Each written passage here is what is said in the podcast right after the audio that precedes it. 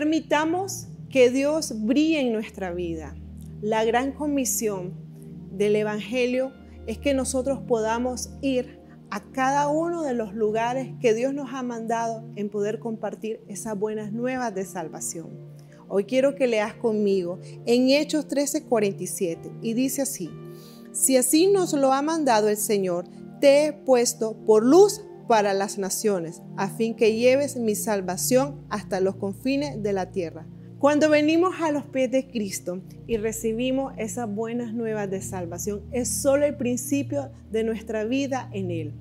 Es necesario que podamos ser esa luz que refleje, refleje su amor, su compasión, su perdón y poder dar vida eterna a todo aquel que viene cuando lo acepta.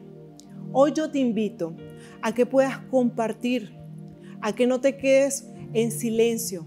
Sé que habrán ocasiones en que va a haber corazones cerrados a no querer escuchar, pero recuerda que hay muchos corazones necesitados que necesitan de Jesús.